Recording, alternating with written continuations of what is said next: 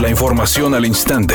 Grupo Radio Alegría presenta ABC Noticias. Información que transforma.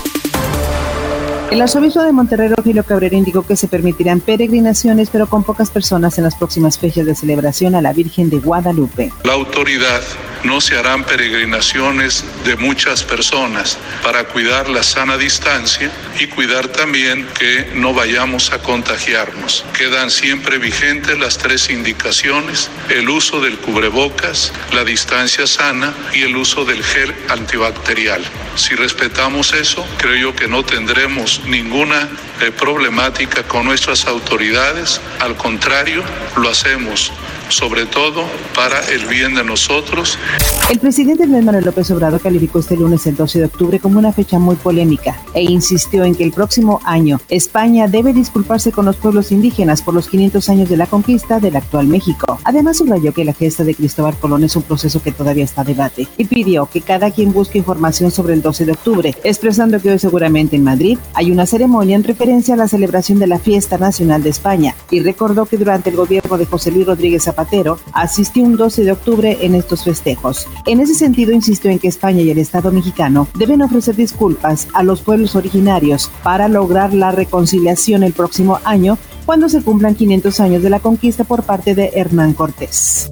El Nobel de Economía distinguió este lunes las mejoras en la teoría de subastas y la invención de nuevos formatos de licitaciones realizados por los estadounidenses Paul R. Milgrom y Robert B. Wilson. La Real Academia de la Ciencia sueca resaltó que los dos investigadores de la Universidad de Stanford, Estados Unidos, han clarificado el funcionamiento de las subastas y el comportamiento de los pujadores usando sus descubrimientos teóricos para elaborar nuevas regulaciones para la venta de bienes y servicios.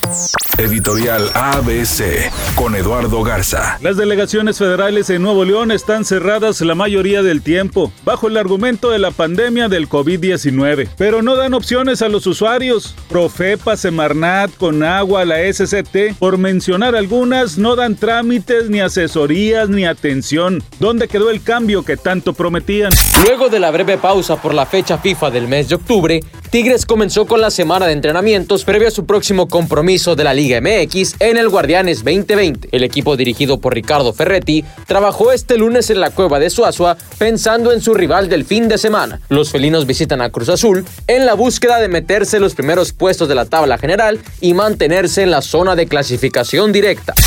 Registran una volcadura en la autopista Monterrey-Saltillo a la altura del kilómetro 31 para que tome sus precauciones. Hasta el momento la habilidad no está obstruida, pero para que vaya considerando vías alternas. Además hay un poste a punto de caer en la carretera nacional entre Avenida Las Palmares y Bambú en la colonia Toscana en el municipio de Monterrey. Recuerde respetar los señalamientos de velocidad y no utilizar su celular mientras conduce.